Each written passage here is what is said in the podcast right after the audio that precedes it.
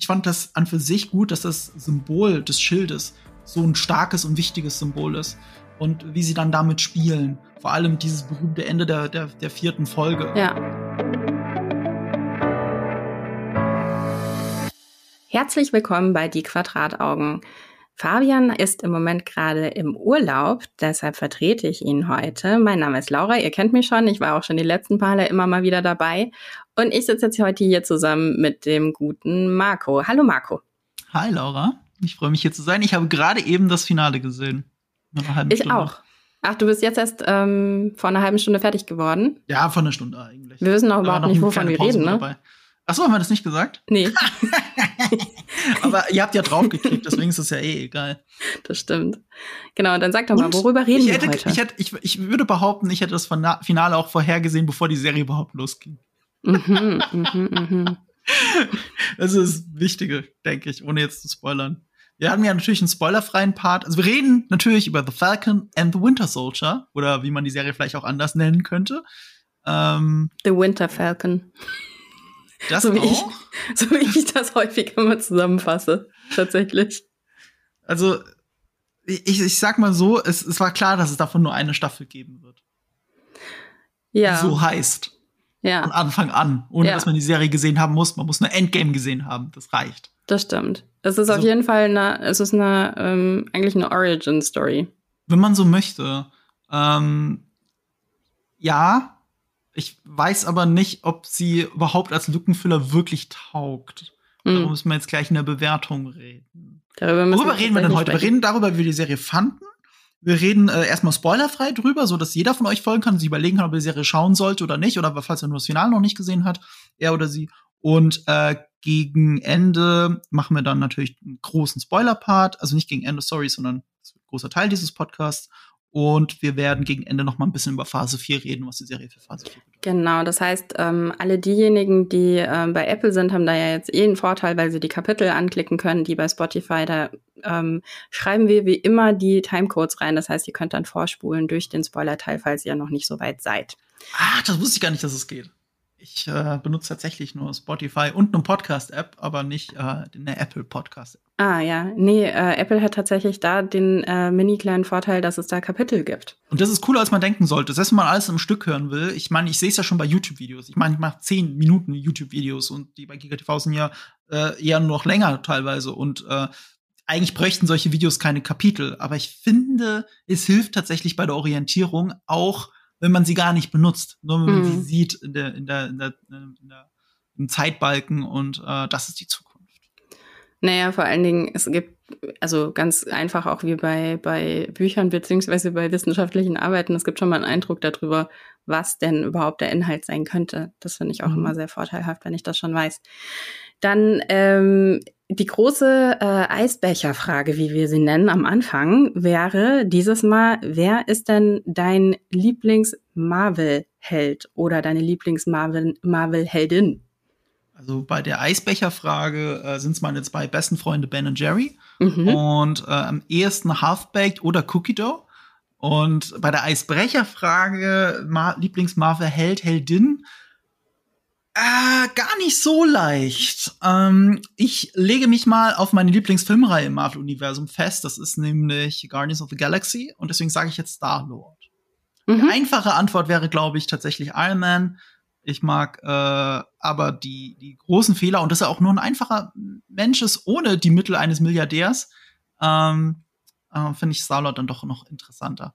Mhm. Ich, ich, glaube, wenn du mich vor zehn Jahren gefragt hättest, hätte ich Spider-Man gesagt aus Sam Raimis Reihe.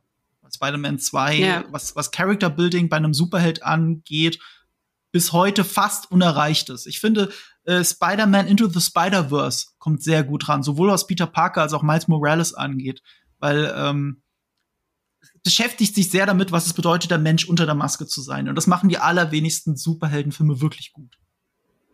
Das stimmt. Das kommt ganz oft natürlich irgendwie ein bisschen zu kurz, ähm, weil dann immer schon der Plot einsetzt, ne? Und der Antagonist irgendwie auftaucht. Ja, aber ähm, würdest du denn sagen, dass, äh, weil ich jetzt nur nach Helden gefragt habe, ähm, dass es bei dir, also wenn du, wenn ich jetzt auch Antagonisten mit eingeschlossen hätte, würdest du dann immer noch, wäre das die gleiche Antwort? Antagonisten? Mhm. Äh, haben wir von Superhelden generell oder von Marvel geredet? Von Marvel haben wir Von geredet, Marvel ne? haben wir geredet, ja. Äh, Antagonisten. Nee, ich glaube, das ist ja eine der großen Schwächen von, von Marvel, dass die, wenn überhaupt, die besten Antagonisten ja in Wirklichkeit später eh Helden werden. Also ich, ich sag mal Loki. Mhm. ähm, äh, die, die sind mir zu, zu sehr gut und böse. Äh, mhm. Marvel. Also selbst wenn sie nachvollziehbare Motive haben, wie in äh, Black Panther oder von mir aus sogar Thanos. Ich würde immer noch dagegen argumentieren, dass Thanos wirklich äh, ein, ein eventuell guter Charakter sein könnte. Also, also guter Charakter im Sinne von, er will ja nur Gutes tun und macht halt dafür Böses. Ähm, da sind ja viele Verfechter davon, aber zumindest haben sie es probiert bei Thanos. Und äh, sie haben es mich glaubhaft machen lassen, dass er das denkt. Auch wenn es ein idiotischer Plan ist. Du kannst, also die Hälfte des Universums. Die Hälfte der Menschheit hatten wir auch vor 70 Jahren. Und da war die Erde nicht im Arsch. Ähm, also nicht so sehr im Arsch wie vielleicht sogar jetzt. Äh, also es ist nicht die Lösung aller aller Probleme, wenn du die Hälfte von der Bevölkerung eliminierst. Deswegen ist der Plan einfach idiotisch. Aber aber ich, ich verstehe, dass sie Thanos ein bisschen mehr Dimensionalität geben wollten. Und ähm, das machen sie bei Marvel hin und wieder, deuten sie das an und dann braucht's nur die weitere Filmhefte oder bei Avengers eben Endgame, um aus äh, dem äh, vermeintlich interessanten Bösewicht einfach einen 0815 Bösewicht zu machen. Das ist dann wirklich, der ist eindeutig böse.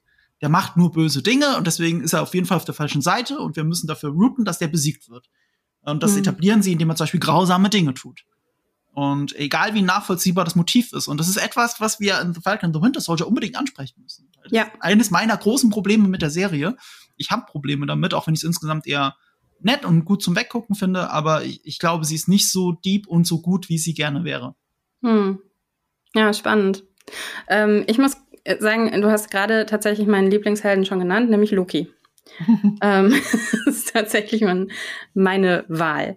Ähm, aber können wir festhalten, dass du dich an, hm? an zwei von seinen drei Filmen, also zwei von seinen drei Torfilmen, nicht so richtig gut erinnern kannst? Hast du mir das nicht gestanden? Also Tor 2 äh, ist fast aus deinem Gedächtnis raus und äh, Tor 3 ist, glaube ich, auch nicht so dein Favorite, ne? Tor 1 ist es bei dir. Doch, nee. Dann, Was? dann nee, muss ich an jemanden anderen denken, tatsächlich. Also mal abgesehen davon, dass ich, ähm, weil ich diese Woche ein Video zu Loki geschrieben habe, nochmal alle Thor-Filme mir angeschaut hatte, ah. ähm, ist tatsächlich der zweite Teil weniger bei mir im Gedächtnis gewesen, aber der dritte ist mein Lieblingsteil. Ach so, so, da habe ich hier falsch verstanden. Aber ich finde tatsächlich, dass von Taika Waititi, von Loki, da keine Frage. Bin ich ganz deiner Meinung. Ich liebe Tor 3, ist einer meiner Lieblings-Marvel-Filme. Ähm, ich ich finde tatsächlich, dass der zweite Teil ein bisschen unterschätzt ist, weil er für Loki, finde ich, viel tut. Das ja. einzige Problem ist, und das hat er wirklich, dass er es am Ende doch wieder revidiert. Und das ist so blöd. So, also für Loki macht der Film echt mm. viel. Ich würde sogar sagen, mehr als Teil 1. Ja, also auf jeden Fall macht der zweite Teil mehr für Loki. Ähm, der dritte Teil aber natürlich auch. Aber mhm. ähm, die, die Probleme des zweiten Teils sind, liegen bei mir woanders. Und ähm, das ist mir jetzt beim Schauen auch nochmal wieder klar geworden, dass ich zum Beispiel, eigentlich äh, finde ich Janes Figur einfach schwierig im, im zweiten Teil. Und äh, große Teile dessen, was dann noch erzählt werden hätte können, wurde nicht erzählt. Und das ist, glaube ich, auch tatsächlich ein bisschen mein Punkt irgendwie auch beim bei jetzt der Vorausschau auf Loki die Serie, dass ich finde, dass man das Potenzial von Loki zum Beispiel auch überhaupt nicht ausschöpft. Und das ist aber bei vielen ähm, zweite Reihe Helden oder Antagonisten so, ne? Also, weil meine zweite Wahl wäre jetzt tatsächlich Wanda. Ähm, die mag ich auch total gerne und ich habe mich immer gefragt, warum die in den Filmen einfach so wenig Raum bekommt. Aber da mhm. können wir gleich auch nochmal drüber sprechen, wenn wir dann über die äh, Phase 4 sprechen. Weil erstmal muss ich ganz kurz ein bisschen Werbung machen, nämlich für Featured. Featured ist nämlich Vodafones Magazin für digitale Kultur und dort findet ihr einen ganzen Bereich rund um TV und Entertainment. Und da hat zum Beispiel unser lieber Kollege Tim, der auch schon bei uns im Podcast war, einen Artikel zu ver veröffentlicht zu Shadow and Bone, worüber wir diese Woche auch ein Video gemacht haben. Schaut da doch mal rein. Den Link, den haben wir wie immer in die Show Notes gepackt. Dann Worüber sind wir auch du ein Video gemacht hast, möchte ich dazu sagen. Ja, das stimmt. Laura hatte ihre, ihre Video, also es ist nicht ganz deine Premiere bei Giga TV, aber du hast halt für Fabian jetzt mal zwei Wochen übernommen. Kann man so sagen, oder? Es ist quasi, naja, es ist schon meine Premiere im Sinne von, dass ich das erste Mal das eingesprochen habe. Texte schreibe mhm. ich ja schon seit, schon auch für dich habe ich ja auch schon Texte geschrieben vor, ja. vor zwei Jahren schon. Also das. Ich dachte, es wäre nicht dein erstes äh, Voice-Over, deine erste Voice-Over-Premiere auf dem Channel. Das hatte ich gemeint. Doch, also vielleicht verwechsel ich das, weil du, weil du die Streams schon gemacht ja, hast. Genau. Und, äh, ja. Ich war schon in den Streams drin, dafür. aber ich meine, äh, eigentlich ist es ja auch ganz klar, also wie gesagt, Fabian ist jetzt im Moment gerade halt eben nicht da und wir wollten trotzdem natürlich aktuelle Videos veröffentlichen, deshalb habe ich jetzt gesagt, okay, dann springe ich da mal ein. Ist natürlich eigentlich nicht meine Expertise. Da haben wir den guten Fabian für, der kann das weitaus äh, besser einsprechen als ich. Und ähm, normalerweise äh, ist meine Stärke eher tatsächlich der Text und nicht das Einsprechen. Aber ja, nee, hat Spaß gemacht auf jeden Fall. Also da kommen jetzt noch zwei Videos von mir und mal schauen, wie die so laufen. Sehe ich anders, dass es nicht deine Expertise ist, weil erstmal hast du schon Texte geschrieben, auch für mich, und äh, wenn ich sie schlecht finden würde, hätte ich sie nicht eingesprochen freiwillig. ähm, das ist ein sehr dummes indirektes Lob. Ich wollte damit sagen, du hast gute Texte geschrieben. Und äh, du hast ja schon andere Videos eingesprochen, aber natürlich dann nicht bei GigaTV. Das habe ich gerade durcheinander gebracht. Ja, das stimmt. Wir und, haben da mehrere YouTube-Kanäle am Start tatsächlich, das ja. stimmt. Und ich möchte es immer vergleichen mit, also ich habe mit äh, meinem anderen YouTube-Kanal Nerdkultur vor sechs Jahren mittlerweile angefangen. Und wenn ich vergleiche, wie ich da die ersten zwei Jahre eingesprochen habe, da hast du mich ja schon innerhalb von zwei Wochen überholt. Also äh, das, das geht äh, bis vielleicht ins Wasser geworfen worden, aber äh, doch auf jeden Fall. Ich, also, ich kann mir alte Videos von mir nicht mehr anschauen. Also ich, ich zeig die auch ungern her. Ich verlinke die ungern. Ich äh, also wenn ich so Throwbacks mache, manchmal veröffentliche äh, ich äh, alte Thumbnails noch mal so, hey, hier das Video habe ich vor drei Jahren gemacht, das war cool, guckt euch noch mal an. Mache ich bei ganz alten Videos nicht mehr. Ich, hm. ich ertrage die selber nicht. Ich will nicht, dass Leute die sehen. Ich hm. muss die, glaube ich, alle offline nehmen. Ja, ich glaube, das ist aber auch so ein, ähm, so ein tatsächlich, was mehrere YouTuber haben. Also überleg dir mal die ganzen Influencer-YouTuber, ne, die da dann angefangen haben mit so, äh, was liegt alles in meinem Zimmer rum, Videos, die die auch gerne offline ne nehmen würden, ne? Ähm, das ist so eine allgemeine Krankheit. Aber ja, also ich merke natürlich auch bei dir eine Veränderung so über die Jahre, aber ich finde jetzt nicht, dass du dich dafür schämen musst. Schämen ist vielleicht das falsche Wort, aber ich, äh, ich, ich, ich sehe es selber ungern und äh, habe das eigentlich gar nicht so gerne, dass da auf teilweise sehr alte Videos immer noch ganz viele Klicks drauf sind, weil, keine Ahnung, Star Wars-Theorien zum Beispiel. Ne? Mhm. Also man hat irgendeine blödsinnige Theorie aufgestellt und die hat sich halt als falsch erwiesen. Aber da klicken jetzt Leute drauf, um sich zu vergewissern, ach guck mal, da hat einer eine blödsinnige Theorie. Ich gucke mir das an, obwohl ich genau weiß, dass es nicht stimmt. Einfach nur auch noch mal in den Kommentaren noch mal äh, zu schreiben, was zehn Jahre später, also nicht zehn Jahre, aber was drei Jahre später tatsächlich passiert ist. Und ich sage, ja, ich hab's kapiert. es, es, es, es gibt eine Stelle, da habe ich, also da hat, ich glaube an irgendeinem Kommentar auch so, hat tatsächlich das Ende von Star Wars 9, also die Wendung von Star Wars 9 vorhergesehen, richtig. Mhm. Mein Argument war damals äh, in der Diskussion so, so eine blödsinnige Geschichte macht doch niemand, das wird nicht passieren. Aber J.J. Abrams proved me wrong. Es fühlt sich auch an, als hätte er aus einem Fanforum abgeschrieben. Aber lass es nicht. Ja, ich glaube, wir schweifen wir jetzt ab, weil das ist eine ganz andere Diskussion tatsächlich. Ähm, dann lass uns doch direkt mal in den spoilerfreien Teil gehen. Wie fanden wir denn jetzt eben Falcon und Winter Soldier so? Nett. Nett? Das, nett ist das Wort, das mir am ehesten einfällt. Mhm. Soll aber nicht heißen, nö, es ist Arschloch, sondern äh, äh, es ist krass aufwendig produziert. Also mhm. das könnte genauso gut ähm, Captain America and the, uh, the Winter Soldier, also Return of the First Avenger in Deutschland sein, also der zweite Teil von der Produktionsqualität her. Findest du? Sehr, also sehr gut produziert. Also äh, es gibt ja äh, die haben mal durchblicken lassen, dass sie teilweise für eine Marvel-Episode 25 Millionen Dollar latzen. Ich finde, das sieht man nicht, dass das, also wenn das überhaupt stimmt, äh, da ist vielleicht auch Marketingbudget mit dabei, weil eigentlich dürfte das nicht so viel kosten. Also wenn man mhm. das mal vergleicht mit den großen anderen Serien unserer Zeit, von Game of Thrones bis äh, äh, was weiß ich nicht alles an, an Fantasy, das, das sieht alles deutlich teurer aus und muss auch teurer sein. Das kann mir keiner erzählen dass äh, eine Folge Falcon Winter Soldier 25 Millionen kostet. Vielleicht werden sie es umrechnen, äh, die Gesamtproduktionskosten inklusive Budget, was man bei Film nicht machen würde, dann kommst du vielleicht auf 25 Millionen, das kann ich mir schon vorstellen. Aber als eine Folge 25 Millionen kostet, sieht man eine Serie nicht an. Dass sie aber teuer produziert sind mit einwandfreien Special Effects, äh, rund um die Welt gedreht und so, das, das sind Sachen, also da hat nicht mal Netflix bei den eigenen Marvel-Serien so viel Invest getätigt wie äh, Disney jetzt bei äh, The Falcon and the Winter Soldier. Das sieht man der Serie an. Ich mag auch grundsätzlich alle Darsteller in der Serie. Die sind alle super gecastet. Ist gar keine Frage. Ich finde ganz toll, was sie für Metathemen da drin haben. ähm, äh, insbesondere was es bedeutet, als äh, schwarzer Soldat für Amerika zu kämpfen und wie Amerika vor 50, 60 Jahren und wie sie jetzt auch noch damit umgehen.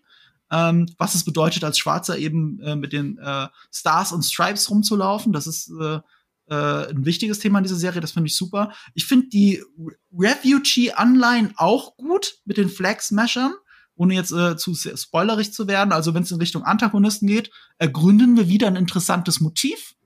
Aber weil es Marvel ist, wird ganz schnell aus einer Grauzone wird eine eindeutiges Böse. Man kann immer noch über die Motive diskutieren, aber die Figuren, um die es geht, es ist böse, sorry. Und äh, der, der, der, der Grad zwischen Freiheitskämpfer und Terrorist ist oft nur eine Perspektivfrage. Und hier ist die Perspektive aber mir zu festgelegt. Ähm, deswegen nett. Große, wichtige Themen, aber im Endeffekt fühlt es sich einfach nur an wie ein weiterer MCU-Film. Ich sehe viele verpasste Chancen. Mhm. Also ich muss tatsächlich sagen, dass ich es visuell ähm, solide finde, aber nicht wirklich, das mich überzeugt. Und gerade wenn du es mit ähm, dem zweiten Captain Marvel vergleichst, ähm, der ja tatsächlich Captain der, America. Äh, ja, stimmt. Ja. Äh, Captain America, sorry. Ähm, ja, ich habe auch schon den zweiten Captain Marvel gesehen, weil ich in die Zukunft gucken kann. Nein, also der zweite Captain America, der ja der erste von den Russos war, ne? Ähm, mhm. Der ist ja sehr viel Spy-Drama-mäßiger und den finde ich visuell finde ich grundsätzlich, dass der auch raussticht, irgendwie, weil er ganz anders ist als vieles, was wir im MCU sonst gesehen haben, vom Stil her. Ähm, weil er halt viel mehr so Born Identity Themen irgendwie aufgreift. Er inszeniert sich auch so, ne? Ja. Also äh, ist schneller geschnitten. Ja. Äh, der, der Shutter der Kamera ist hart eingestellt. Das sieht man gerade bei den Kampfszenen. Da hast du recht, da sind die nicht ähnlich. Aber diese Spy-Atmosphäre versucht die Kamera einzufangen. Sie macht es ein bisschen anders. Du meinst jetzt bei der Serie? Bei der Serie. Ich finde, dass sie das nicht so überzeugend machen tatsächlich. Und mhm. ich muss auch sagen, dass ich oft darüber gestolpert bin, dass sie immer wieder die gleichen Sets benutzen. Mhm. Ähm, wo ich mich teilweise auch schon gefragt habe, also wo, wo, ich auch inhaltliche Probleme dann bekommen habe, wo ich mir so dachte, okay, also da wird dann darüber gesprochen, irgendwie, dass Menschen in den Untergrund gehen oder tiefer als den Untergrund gehen und dann sind sie aber trotzdem immer noch so in der gleichen, in der gleichen Welt wie vorher, in den gleichen Sets wie vorher, wo ich mir so denke, ja, aber ihr seid doch immer noch da, wo ihr schon vorher wart, mehr oder weniger. Also wie tief im Untergrund seid ihr da eigentlich? Also das fand ich äh, teilweise jetzt narrativ gesehen schwierig. Ich kann mir vorstellen, dass es natürlich auch was mit, mit der Pandemie zu tun hatte, dass man halt einfach dann irgendwie nur begrenzt ähm, an bestimmten Orten drehen konnte. Also da bin ich auch bereit, irgendwie sozusagen die Augen nochmal zuzudrücken. Aber ähm, ich finde es auch sehr, äh, sehr interessant, dass du von Meta-Ebenen sprichst, weil ich habe die Serie eigentlich eher so empfunden, dass sie wirklich keine Meta-Ebene hat, sondern dass sie wirklich sehr straightforward erzählt wird. Und klar, sie spricht wichtige Thematiken an der Jetztzeit ähm, und sie ähm, ist irgendwo auch, äh, also sie ist gerade in der Gegenwart irgendwie auch verwurzelt und das finde ich gut. Aber sie hat nicht unbedingt eine Meta-Ebene, ne? sondern sie geht da sehr offensiv mit um. Und das ist eigentlich auch gar nicht schlecht, gerade wenn wir von Rassismus reden und auch von äh, systemischem Rassismus, was angesprochen wird in der Serie, wie aber eben auch ähm, Alltagsrassismus. Ähm, dann ist sie da schon sehr, ja, sehr deutlich. Kann man jetzt drüber streiten, ob das vielleicht auch notwendig sein muss, weil eben das Publikum oft überhaupt gar keine eigenen Rassismuserfahrungen hat und äh, dementsprechend da vielleicht noch mal deutlicher darauf hingewiesen werden muss. Also ich fand äh, jetzt, ne, also ohne jetzt eben zu spoilern, aber es gibt ja tatsächlich irgendwie äh, gerade systemischer Rassismus mit, wird, wird ja in verschiedenen Instanzen tatsächlich angesprochen und das fand ich fand ich sehr gut tatsächlich. Ja, Oder das meine ich ja mit, mit Metaebene. Also es sind Themen, die sich da durchziehen ähm, äh, sowohl werden sie deutlich angesprochen, wahrscheinlich, so, ich finde oft sogar überdeutlich angesprochen, so nach dem Motto, der Zuschauer ist so blöd, wir müssen ihm das jetzt so ins Gesicht schreien, damit er das wirklich versteht. Äh, es muss alles ausgesprochen werden. Das ist auch so ein bisschen typisch Marvel. Es ist jetzt nicht ähm, äh, sehr subtil, was da passiert. Gar nichts ist subtil, was in dieser Serie passiert. Äh, alles in your face. Aber ich würde schon sagen, das ist halt das Metathema der gesamten Serie dann. Ob das jetzt zu deutlich ist oder nicht, das sei jetzt mal dahingestellt. Ich meine deshalb, dass es kein Metathema ist, weil es ja tatsächlich in der Narrative auch begründet ist. Ne? Also wenn wir dann irgendwie mhm. von den ersten Folgen reden, wo es ja auch um äh, Trauma geht und darum geht, ähm, wie jetzt eben auch Helden mit Trauma umgehen ähm, und wie Helden damit umgehen, wenn sie eben fünf Jahre lang weg waren. Ähm, dann ist es ja Teil der Narrative, dass dann eben erzählt wird, dass es für Sam schwieriger ist. Also beispielsweise die Szene in der Bank.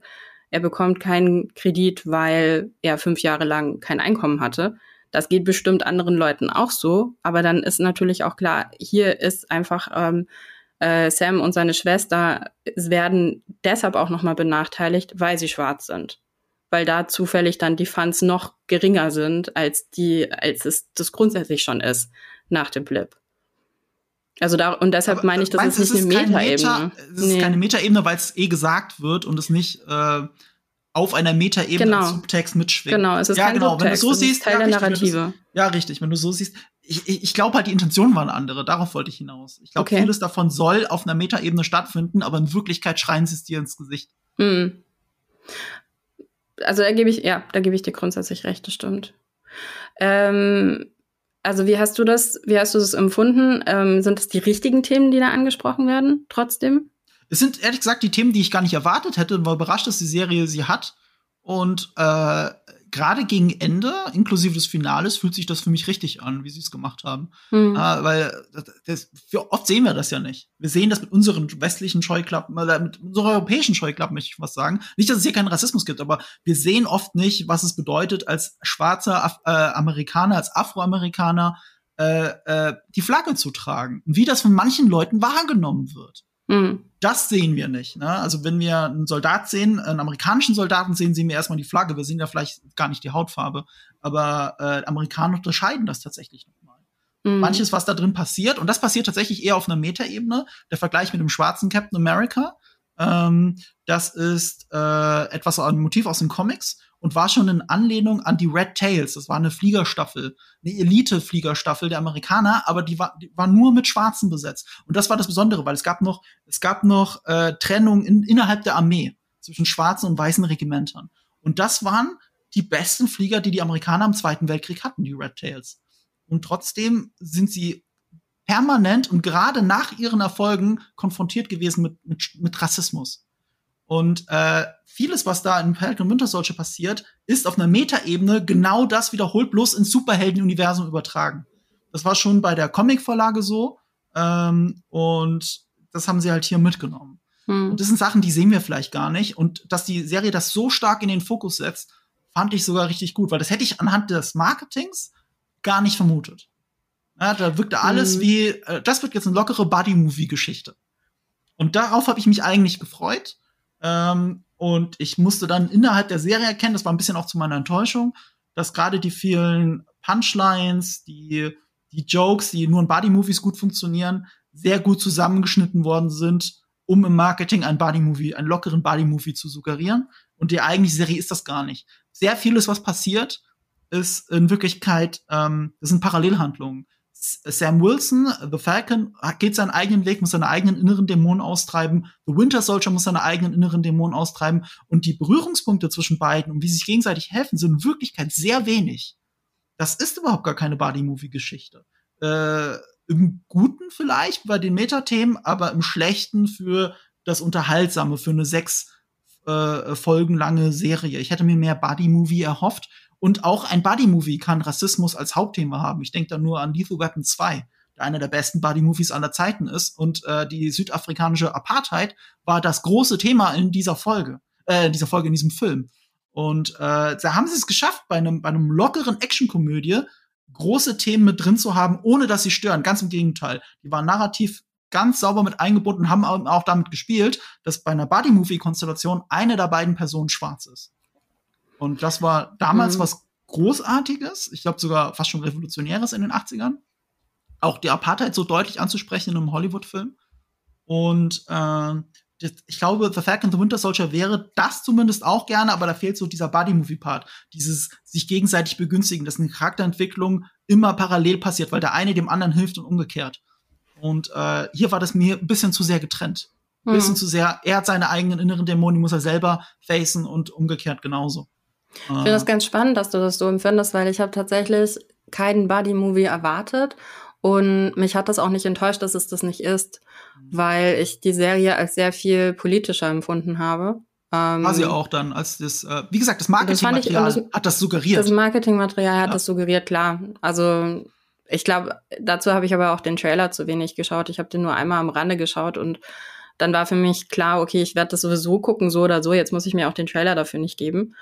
Ähm, deshalb bin ich da relativ äh, unbefangen rangegangen und war dann tatsächlich dann doch sehr überrascht und ich muss dir auch grundsätzlich widersprechen, weil ich empfinde Marvel anders. Also ich empfinde das schon teilweise als sehr subtil. Da werden viele Themen aufgegriffen, wie zum Beispiel, wie gehen Helden eigentlich damit um, ähm, einerseits die Welt zu retten, aber auf der anderen Seite ähm, im Privaten hat man da ja auch nicht so viel davon, ne? Also dass man dann die Welt gerettet hat, irgendwie da ja, also was sollst du dir, wie sollst du dir da irgendwie die, das Brot von kaufen? Kannst du nämlich nicht.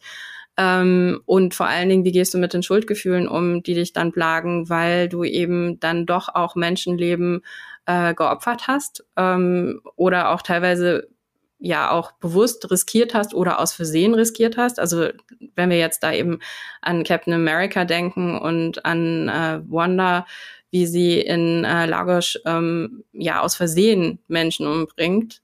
Ähm, es passiert aber trotzdem und das ist ja eben auch in Civil War ähm, ein riesengroßes Thema. Ist ja auch für Iron Man ein, rieses, ein riesengroßes Thema, ne? Nach, nach äh, Avengers ähm, Age of Ultron. Wie geht er um mit dieser Schuld, dass er diese, diese Kreatur erschaffen hat? Ne? Ähm, und ich finde das ehrlich gesagt gar nicht so subtil, äh, nicht, nicht subtil, sondern ich finde das ehrlich gesagt eigentlich ganz gut, dass Marvel damit immer wieder umgeht, weil es eben nochmal eine andere Ebene da reinbringt. Und da ist tatsächlich ähm, Falcon und Winter Soldier auch eine Serie, die sich sehr damit auseinandersetzt, äh, eben auch mit diesem, okay, äh, Bucky in Therapie, ähm, wie gehst du damit um, irgendwie, wenn du so eine Schuld auf deine Schultern geladen hast? Ähm, wie gehst du auch mit PTSD um, was er ja auch eben hat? Ähm, das finde ich dann doch irgendwie schon auch sehr interessant. Und wie gesagt, ich finde jetzt eben bei Falcon und Winter Soldier gibt es eben nicht so eine äh, Subtilität auf jeden Fall, sondern es ist eher sehr straightforward erzählt. Ähm, aber das macht es nicht weniger wertvoll. Ich glaube, das, wo ich jetzt, wenn ich so einen Schritt zurücktrete, und ich meine, ich habe jetzt das Finale natürlich auch erst vor zwei Stunden geguckt, ähm, wenn ich so einen Schritt zurücktrete und dann nochmal die komplette Serie im Kontext anschaue, es wird jetzt auch nicht unbedingt meine Lieblingsserie sein. Ne? Also ich werde die jetzt nicht unbedingt nochmal schauen wollen, ähm, wie jetzt zum Beispiel WandaVision, was ich jetzt schon zweimal mir angeschaut habe. Ähm, aber es ist trotzdem, finde ich, eine ne interessante Charaktererforschung und das Spannende finde ich ja tatsächlich bei dieser Serie, dass es diese Prämisse hat, äh, Steve gibt Sam das Schild und sagt, du bist der nächste Captain America. Und wie gehst du dann damit um?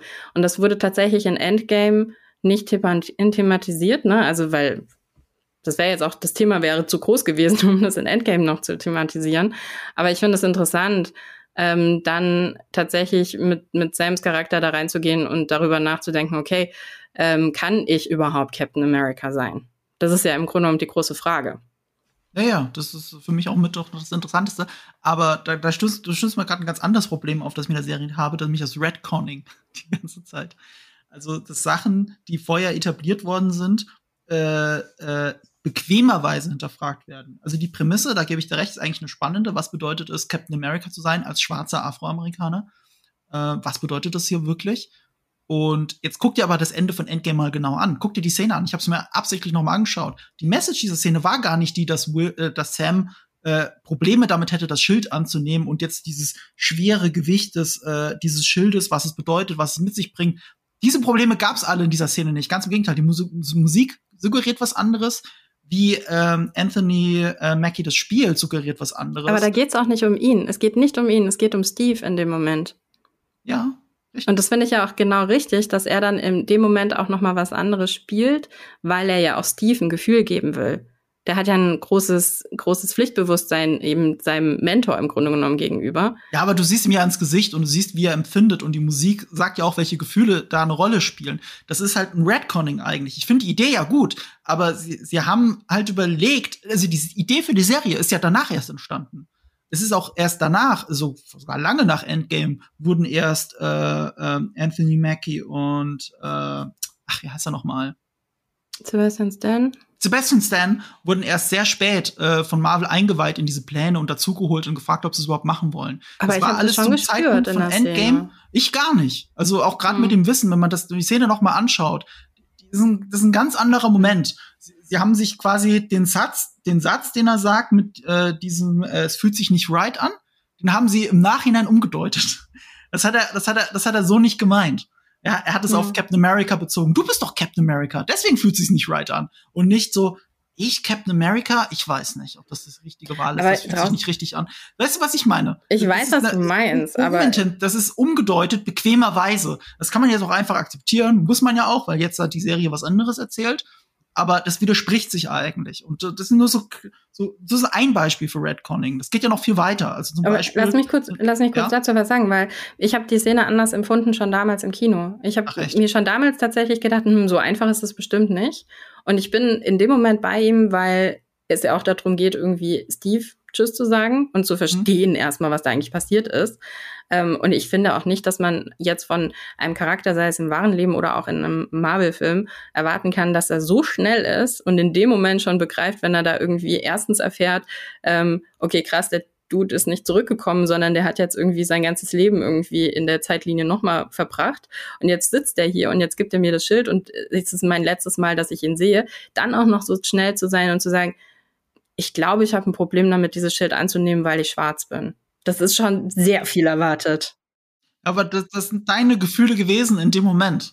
Und äh, das ist nicht das, was mir die Szene erzählt. Also mir erzählt sie das nicht, so wie hm. sie inszeniert ist, so wie sie gemeint ist äh, so, mit, auch mit dem Wissen, dass sie das gar nicht, noch gar nicht so umsetzen wollten. Ich glaube, mein erster Gedanke war damals, ja, genau wie in Comics, weil es ja auch äh, der Captain America wird. Das war ja klar, dass sie das machen, weil das sind die Russo-Brüder, die müssen drei Millionen Comic-Referenzen da noch mit drin haben und dann wird natürlich Sam der nächste Captain America. Das hat sich für mich gar nicht so angefühlt. Und du hast schon recht, wenn du sagst, die, die, die, der Fokus war mehr auf auf äh, Steve als Captain America in dieser Szene, als auf Sam Wilson übernimmt jetzt das Schild. Ähm, insofern hast du natürlich recht. Aber ich, ich würde das als Redconning einstufen. Hm. Es sind auch andere Sachen, die da drin geredconnt werden. Also äh, zum Beispiel der Gebrauch von Waffen. Ähm, sie haben auch in den Featurettes verraten, dass es ein Ziel war, die ist in der Serie sehr viel Hand-to-Hand-Combat passiert. Weil äh, ist halt ästhetisch und so und äh, ist halt auch Marvel und, und so weiter. Aber die haben halt zwei Figuren, die gerade in den Filmen nichts anderes gemacht haben, als sehr viel um sich herumballern. Also sowohl der Falcon der hat ja mit zwei Waffen in einer Hand gleichzeitig auf jeden geschossen, also selbst auf Spider-Man.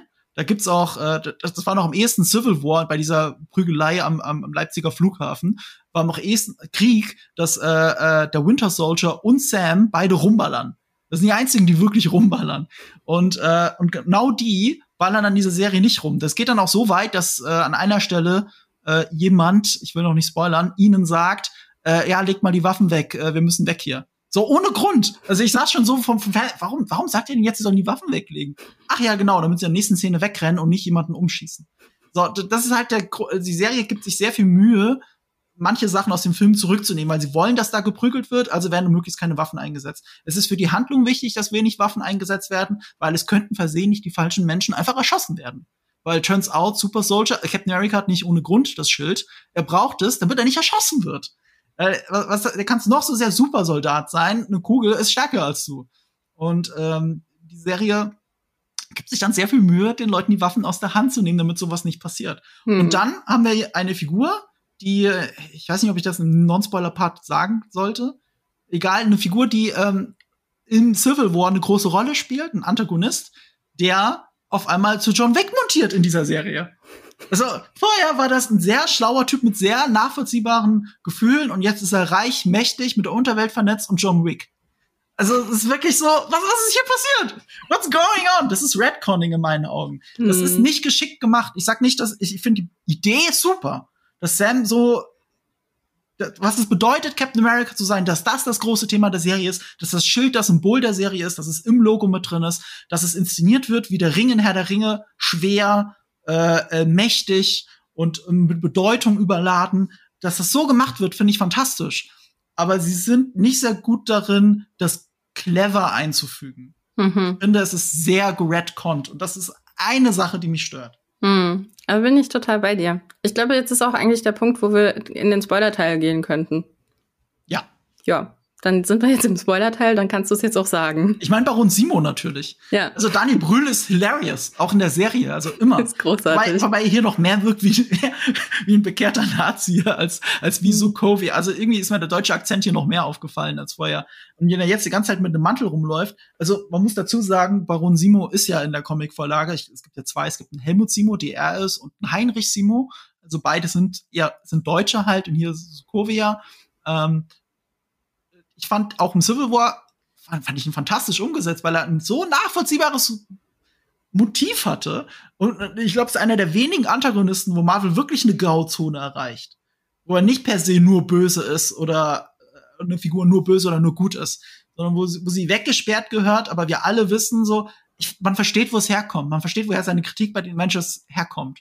Aber er hat nun mal einen Bombenanschlag gemacht, deswegen ist er doch böse genug, dass man ihn wegsperren Aber das ist bei Thanos doch auch so. Also ich verstehe, ja. ich verstehe schon. Also ich finde auch dann, ich finde natürlich deine Argumentation, ja, ähm, es gab schon mal weniger Menschen auf der Welt ähm, und da hatten wir trotzdem Probleme.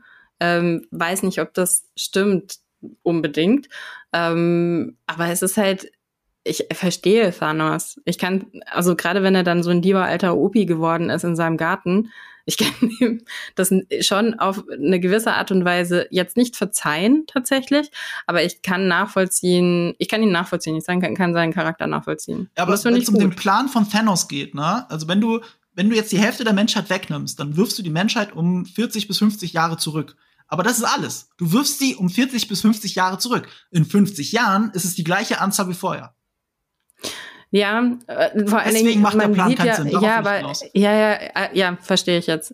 Ähm, ich glaube aber grundsätzlich sieht man ja auch irgendwie gerade dann, ähm, und da ist tatsächlich jetzt äh, ähm, Falcon so ein bisschen genauer als jetzt irgendwie äh, andere Serien oder beziehungsweise wir müssen ja jetzt schauen, was da jetzt in Phase 4 noch alles kommt, ähm, dass sie schon sehr genau hinschauen und uns sagen, okay, was hat, was hat das eigentlich zu bedeuten?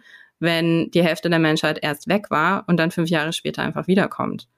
Und das fand ich eigentlich interessant. Und da muss ich mhm. sagen, dass die Serie viel nochmal liegen gelassen hat, mhm. weil ich vieles von diesen politischen Strukturen immer nur erzählt bekommen habe, aber nicht gespürt habe.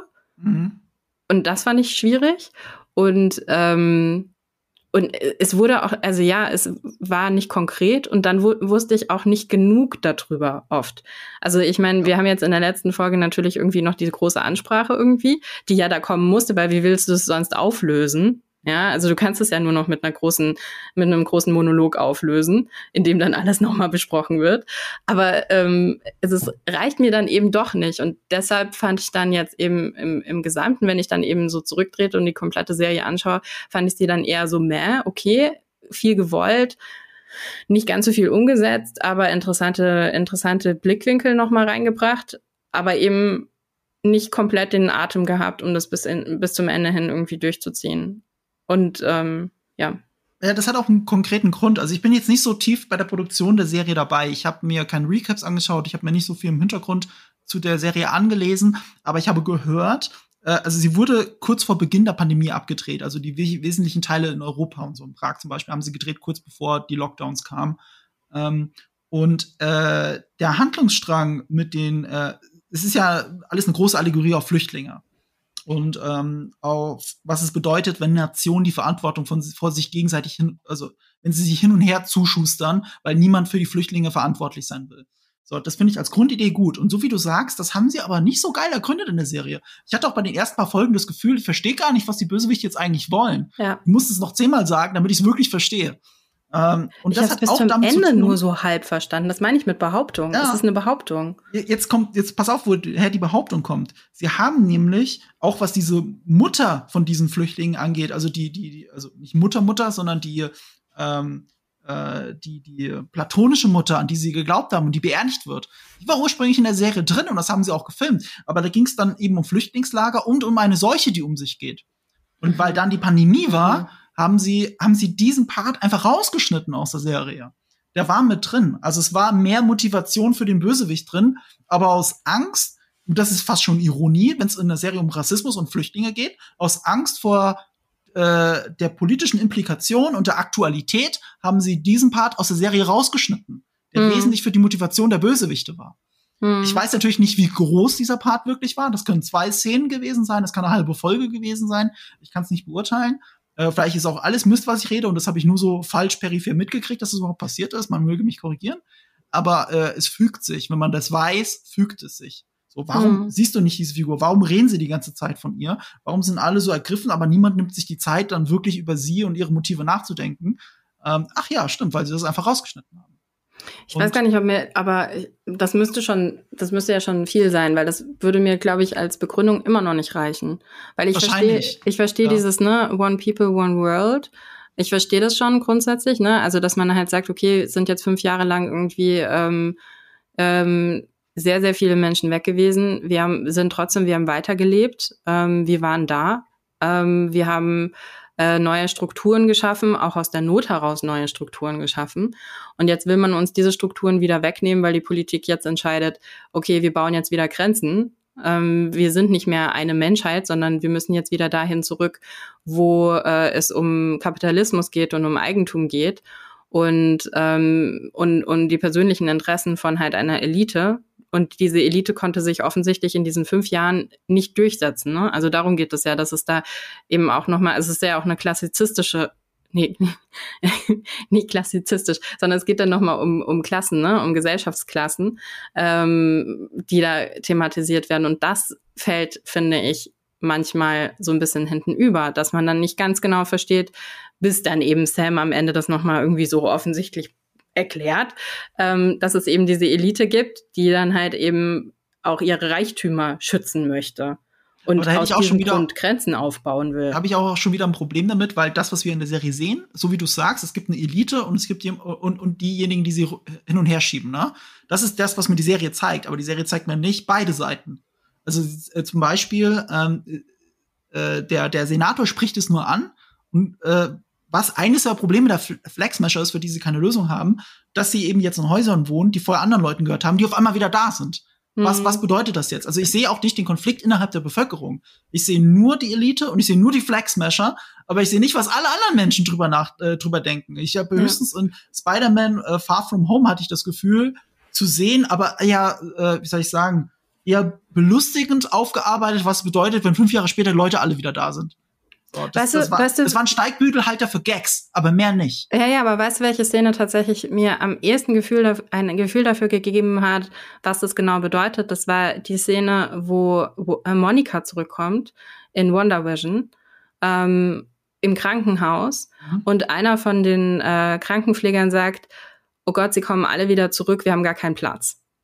Das heißt, es kommen nicht nur heile, gesunde Menschen zurück. Nein, auch die kranken Menschen kommen zurück. Ja, und ein Krankenhaus hat halt einfach nur begrenzt Ressourcen. Das haben wir alle ähm, jetzt in der Pandemie nochmal sehr hart gelernt.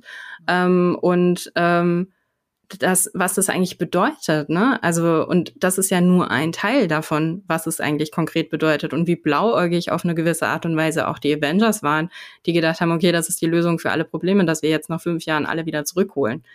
Und das ist ja jetzt auch das Spannende, was jetzt in Phase 4 ja irgendwie aufbereitet werden muss. War das wirklich eine gute Idee? Und da sind wir wieder bei diesen vielen Schichten, die Marvel dann eben doch auch hat.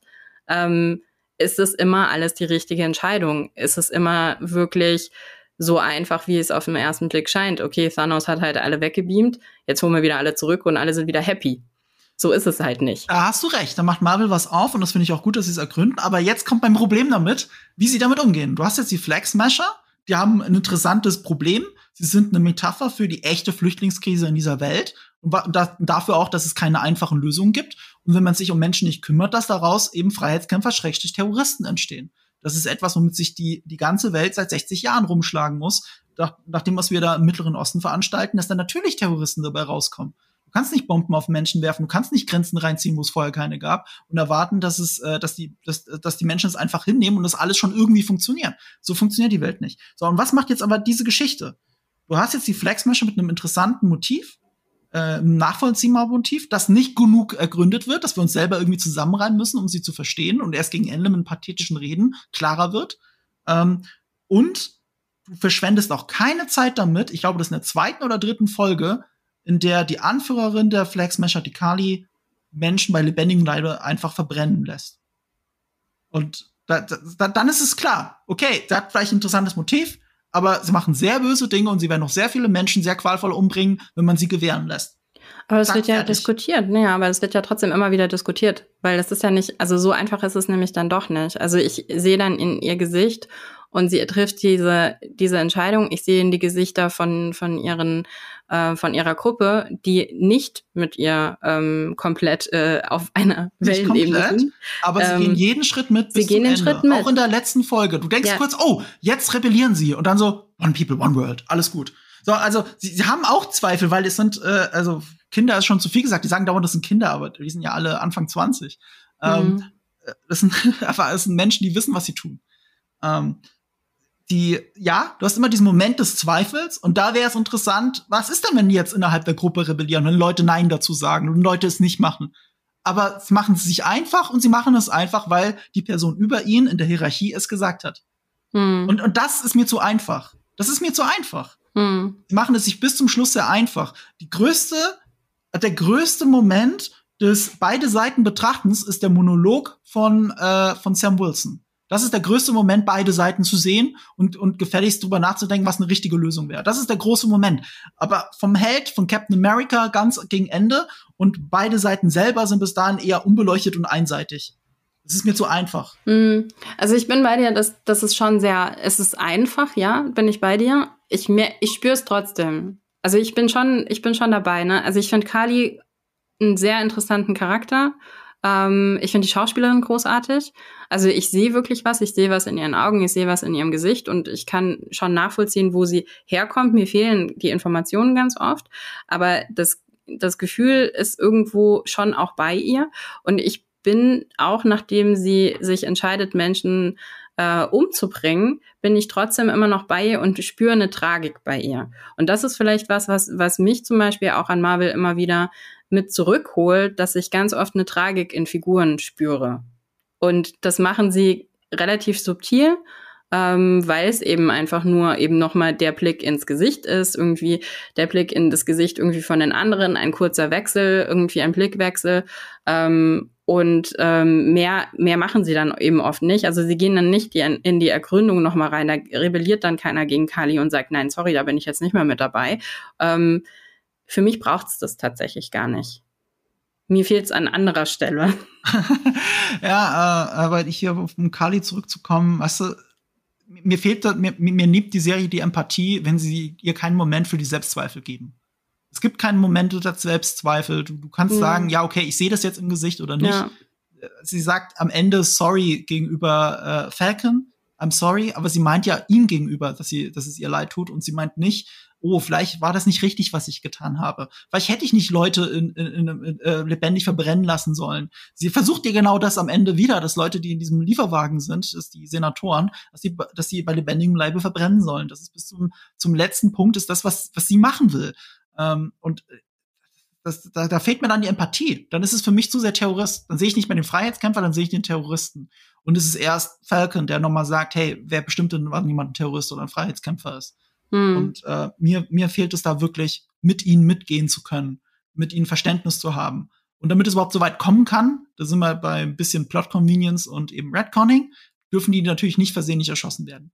Kali ähm, darf nicht, äh, die, da muss rumgeprügelt werden auf, auf diesen Trucks und so weiter. Keiner hat Waffen dabei. Captain America hat nicht ein Sondereinsatzkommando dabei, das sie festnimmt. Was komischerweise am Ende aber passiert. Ganz am Ende kommt ein Sondereinsatzkommando rechts und links aus der Gasse rausgesprungen. Hey, guck mal, hier, Supersoldat, wir nehmen euch jetzt einfach fest. Und sie können nichts tun oh, stimmt, hätte man das alles so leicht lösen können? Nein, lasst uns lieber Captain America, den neuen Captain America mit einer Pistole und seinem besten Kumpel, lasst ihn uns einfach alleine diese Leute festnehmen, ohne Superkräfte und alles, ohne, ohne Hilfe von anderen Soldaten. Da macht sich der Plot wieder zu leicht, damit ja, alles genauso passiert, wie es passieren soll. Und natürlich bringt sie Battlestar versehentlich um. Was, was sie auch erst am Ende sagt zu ihm, dass es keine Absicht war. Aber was hat sie denn erwartet, wenn sie mit Superkräften jemanden so rumprügelt, dass der rechts und links durch den Raum fliegt? Natürlich bringt sie jemanden um. Und das mhm. hätte man, sie ist ja auch nicht dumm. Also ist sie jetzt wirklich ein dummes Kind, das versehentlich das Falsche getan hat? Das wird mir immer wieder von der Serie suggeriert. Aber das ist eine erwachsene Frau, die sich an, an sich selbst Super Soldier Serum äh, äh, injiziert hat, äh, ähm, eine Revolution plant, äh, alles organisiert und, und sie äh, hat versehentlich jemand umgebracht und äh, sie weiß ja eigentlich auch nicht so richtig, was sie tut, weil sie ja auch irgendwie nur ein Kind ist. Das ist mir zu leicht. Das ist so, wie man sagt, mhm. guck mal, Philipp Amthor, der ist ja, der ist ja so jung und so unerfahren. Der Typ hat ein abgeschlossenes Jurastudium. Der ist weiter im Leben als ich und ich bin älter als er. So, also das, was soll der Quatsch? Natürlich mhm. ist der mhm. Typ zu 100 Prozent für alles verantwortlich, was er macht und er weiß auch ganz genau, was er macht. Ich weiß gar nicht, ob das wirklich für mich die Argumentation ist, ihr da zu verzeihen, aber also zu, verzeihen ist auch zu viel gesagt, ne? Aber ja. warum ich trotzdem noch Empathie für sie habe, das hat nichts damit zu tun, dass ich denke, dass sie ein Kind ist oder dass irgendjemand mir das sagt, dass sie ein Kind ist, sondern ich verstehe, ich verstehe den den äh, Kampf, den sie hat, den innerlichen. Dieses, okay, ich muss jetzt harte Entscheidungen treffen. Und die harten Entscheidungen, die trifft ja nicht nur die eine Seite, sondern die harte Entscheidung trifft ja auch die andere Seite. Ich meine auch äh, unsere Superhelden müssen die Entscheidung treffen, ab wann es legitim ist und ab wann es gerechtfertigt ist, äh, jemanden umzubringen für die Sache. Also da bin ich. Sollte man meinen, aber da ist das Problem von der Serie. Wir sehen in der allerersten Action-Szene von Falcon, wie er Leute umbringt. Da bringt er Menschen ohne Probleme, aber schmeißt sie aus Flugzeugen raus. Hm. Ja gut, ja. aber ich meine, Captain America hatte auch immer wieder, also ich glaube, ähm, der nicht, zweite Captain America hatte einen wahnsinnig hohen Bodycount tatsächlich. Ich, ich will ne? nicht das Thema aufmachen, ob jetzt ein Superheld töten sollte oder nicht. Ich sag nur, die Serie erzählt ja in dem einen Moment, natürlich bringt er diese bösen Söldner um. Aber die anderen, diese Terroristen seines Wissens nach, ja, äh, da darf, darf er jetzt nicht versehentlich umbringen, am besten wir nehmen ihm die Schuss, Schusswaffen weg. Hm. Und ein Flugzeug, aus dem er sie rauswerfen kann ich finde, das ist halt dieser Marvel-Weg, ist sich manchmal zu leicht zu machen. Es gibt in Captain Marvel. Aber das ist ja nicht leicht Moment. machen, oder? Die Story macht es, die Story sorgt dafür, dass der Held nicht versehentlich die falsche Person umbringt. Also versehentlich im Sinne von äh, eine Person umbringen, bei der er sich später fragen muss, oh, hätte ich sie umbringen sollen oder nicht. Mhm. Ja? Also einfaches Beispiel Captain Marvel. In Captain Marvel wird, wird äh, Captain Marvel fest äh, gefangen genommen von den bösen Skrull und äh, kriegt diese Ketten angelegt und ihre Fäuste sind verschlossen. Und sie schafft es, sich zu befreien. Aber obwohl sie versucht, die Skrull alle umzubringen, schafft sie es nicht, weil ihre Hände ja noch, also ihre Power, ihre Möglichkeit, die Leute umzubringen, das ist ja gerade in dem Moment genommen. Also kann sie nur abhauen. Die, die Handlung hat gewollt, dass sie nicht versehentlich jemand umbringt, bei dem sie später bereut. Mhm.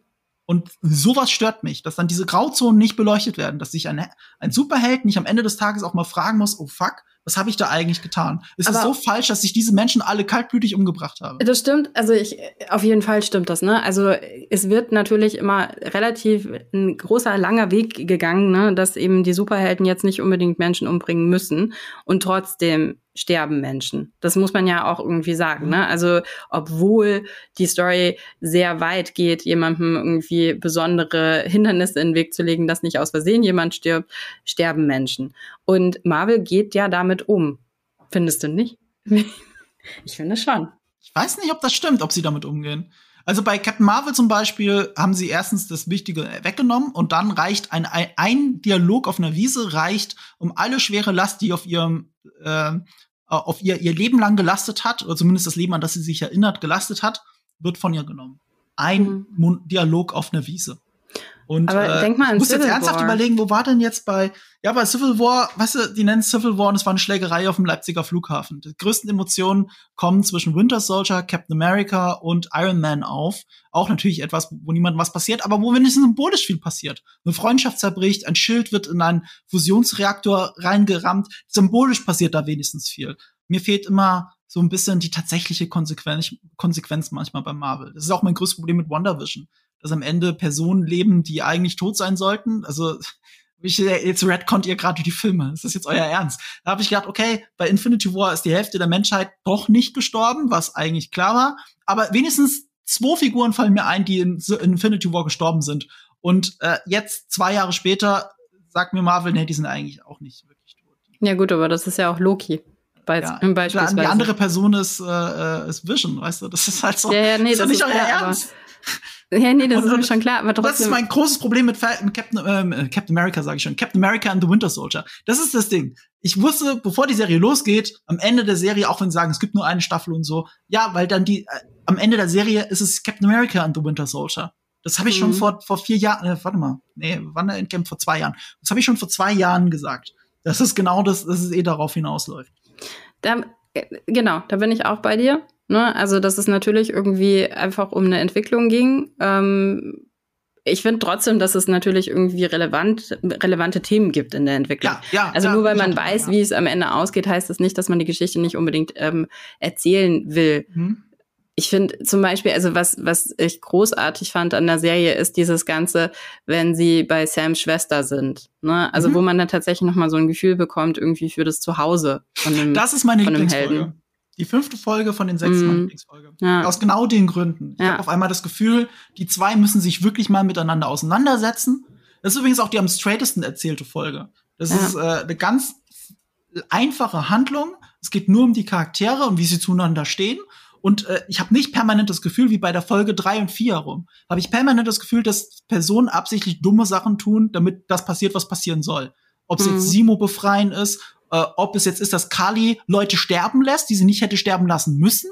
Weißt du, ich verstehe das sogar, wenn sie die Senatoren umbringen muss in ihrer Welt. Das verstehe ich. Aber warum muss sie diese einfachen Wachmänner sterben lassen, obwohl sie sie nicht hätte sterben lassen müssen? Das ist für mich konträr ihrer Message. Das ist gegensätzlich. Aber es mhm. muss passieren, damit Marvel mir sagen kann, guck, sie ist böse. Es ist, es ist eindeutig böse, es ist richtig, dass man sie bekämpfen will. Das ist mhm. mir zu einfach. Ne?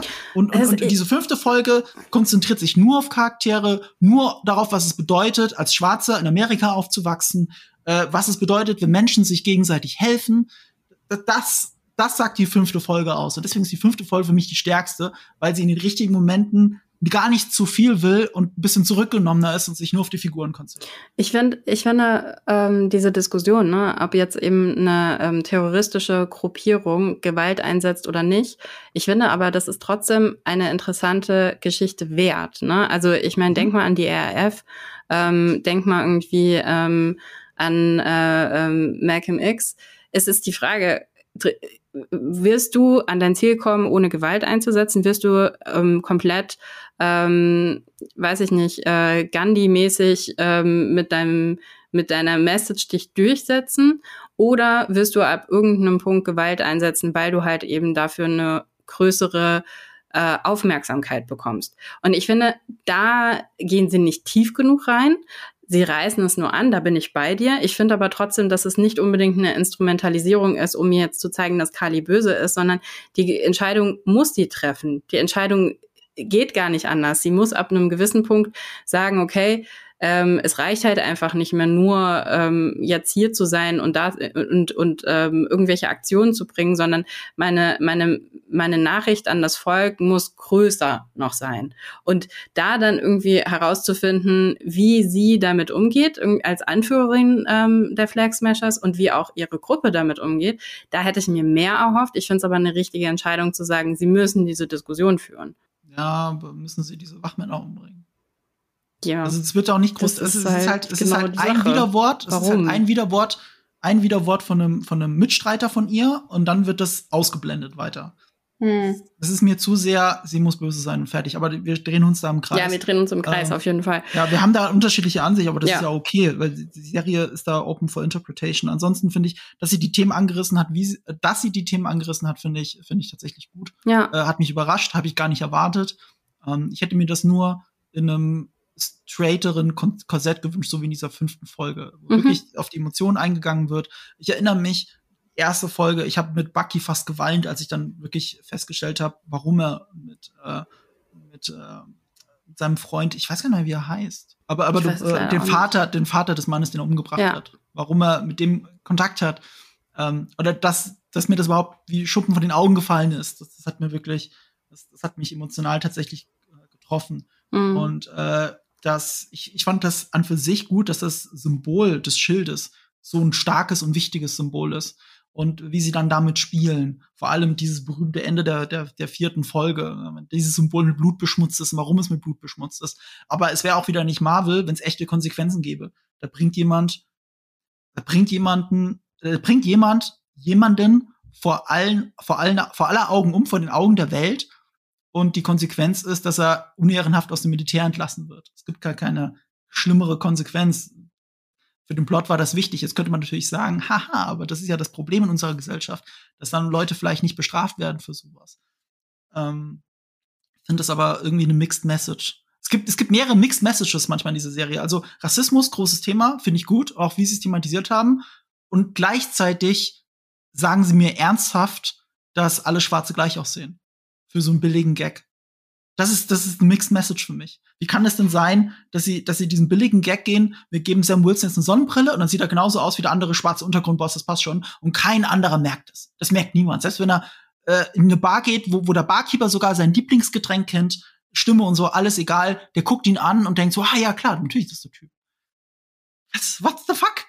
Hat mir die Serie gerade gesagt, dass alle Schwarze gleich aussehen? Was ist das für eine rassistische Scheiße? Wir können sie mit diesem Klischee spielen, das dann auch nicht irgendwie clever aufgelöst wird, sondern einfach so platt da stehen gelassen wird in einer Serie, wo Rassismus und Alltagsrassismus, systematischer Rassismus, wo das alles eine so große Rolle spielt. Wir können sie in der gleichen Serie mit so einem rassistischen Klischee nicht mal spielen, sondern sie stellen es einfach dar.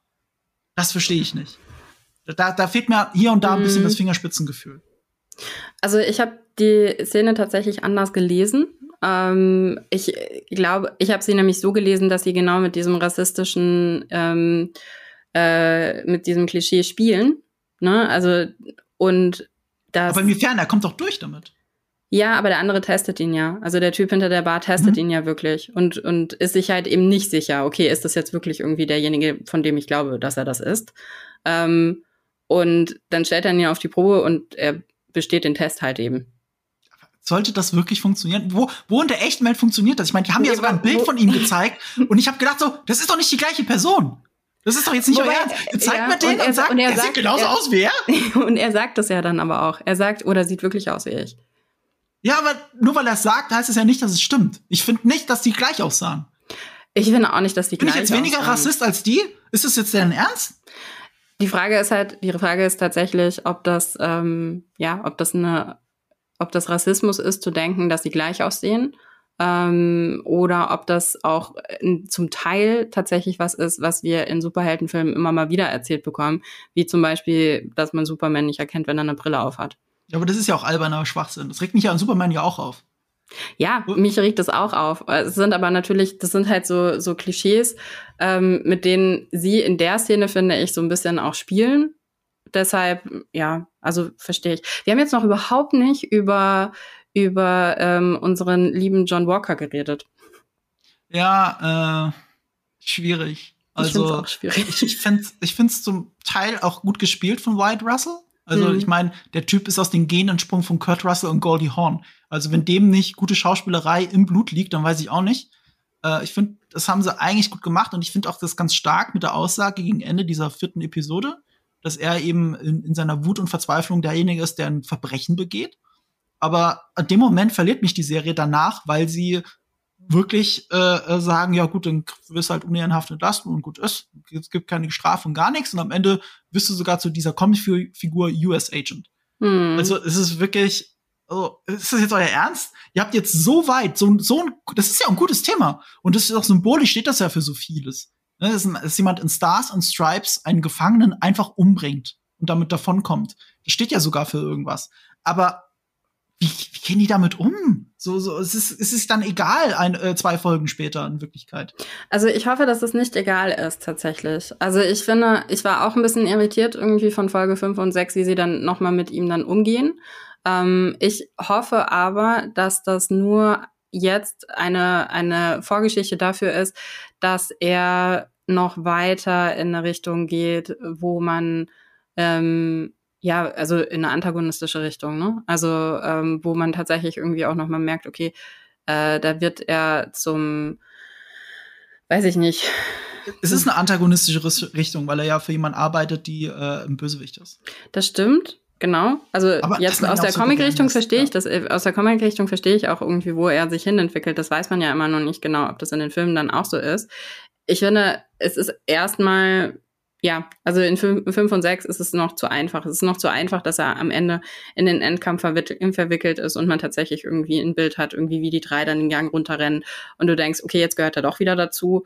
Und wir hatten aber eigentlich schon gedacht, irgendwie, der hat sich, der ist schon an einem Punkt, wo er nicht mehr ähm, wo ihm nicht mehr verziehen wird oder wo man ihn zu kritisch sieht tatsächlich, ähm, wo man merkt, okay, er ist, äh, er ist schon sehr ähm, übereifrig und im positiven Sinne übereifrig, im negativen Sinne ist er tatsächlich ja vielleicht zu patriotisch, ne? Mhm. Oder auch nicht. Weil, Oder auch nicht. Weil offensichtlich, also ja. ist immer Patriotismus auch eine Frage der Auslegung. Ja. Aber wie auch Oscar Wilde so schön one sagte, world, äh, Patriotismus ist die Saat des Bösen. Nee, warte mal, der, äh, ist egal.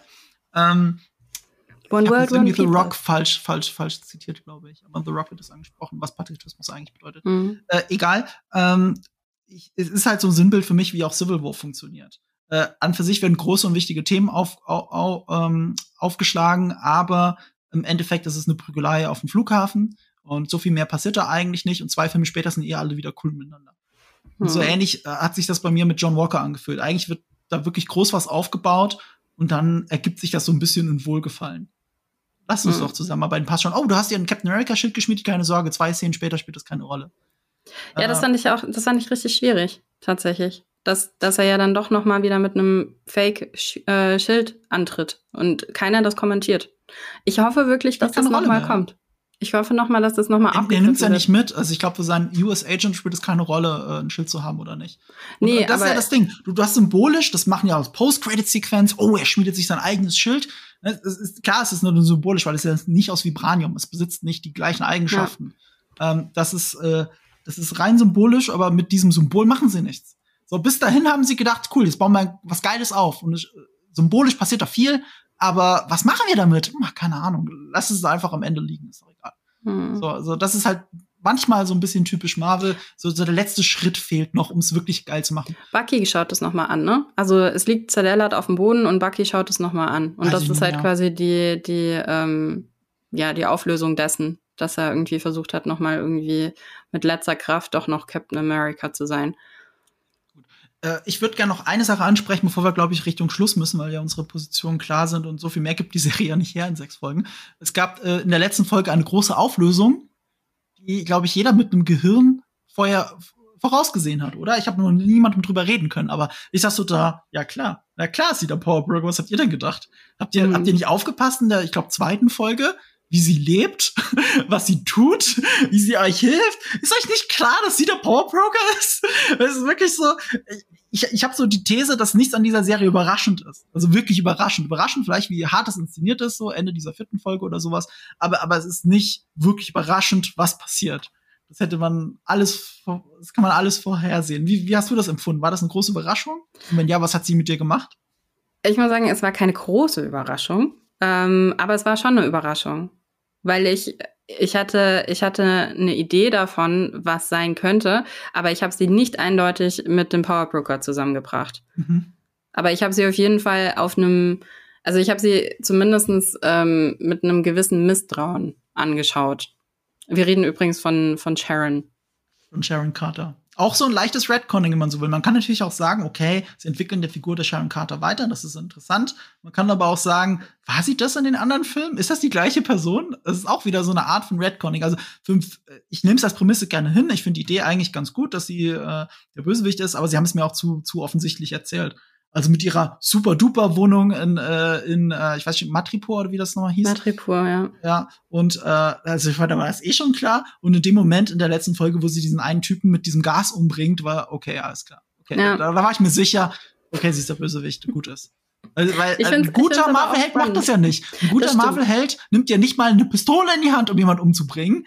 Äh, komischerweise, wo der Winter Soldier auch die ganze Zeit wild um sich geballert hat, jetzt nicht mehr. Äh, ich verstehe das PTSD und so weiter, aber, aber ein Endgame ballert er auch noch wild um sich. Und das war auch schon nach dem Clip. Ein guter Marvel-Held bringt sie mit einer App um. Mit einer App? ja, so wie in der letzten Folge jetzt. Coole App. Ach so, ja. Es ist auch ja. ein bisschen leicht, sich als Terrorist zu super leicht. Nein, mein, er hat das Handy doch Verschlüsselte Sprachnachrichten und so, das verstehe ich ja noch, dass das so in Wirklichkeit passiert. Aber er hat das Handy bekommen. Weißt du noch, als sie ihn abgelenkt haben? Dann haben sie ihm das Handy gegeben, weil Kali ihn angerufen hat und, und äh, dann hatte er das Handy und deshalb hatte er die App. Das ist ah. so eine geile Story. Und, und, das Handy hat keine Facecam. Ach so, ja, stimmt. Nee, das ist nicht gesperrt. Da ja, kann er jetzt überall rein. Und ja, keiner hat dran gedacht. Eine Sicherheit. Das fand ich auch sehr lustig. Ja, Sharon manchmal Carter. Machen sie Slice. Ja, manchmal schon, auf jeden Fall, ja. Sharon Carter, ja, fand ich auch ähm, ganz spannend. Ich, äh, noch eine Sache, bevor wir zum Ende kommen. Mhm. Was genau bedeutet das denn jetzt alles für die vierte Phase? Ach, Weil stimmt. Ich, ich habe nämlich tatsächlich eine Theorie. Ich habe jetzt schon eine Theorie, was die Themen der vierten Phase sind. Ich, ich sag dir, dass es nicht viel mit der vierten Phase zu tun hat also nicht viel bedeutet. Ich habe das Gefühl, diese Serie ist optional für Phase 4. Das war die Intention dahinter. Mhm. Weil, weil klar, Origin und so weiter und was bedeutet es, Captain America zu sein, aber das ist für die eigentlichen Filme gar nicht so relevant.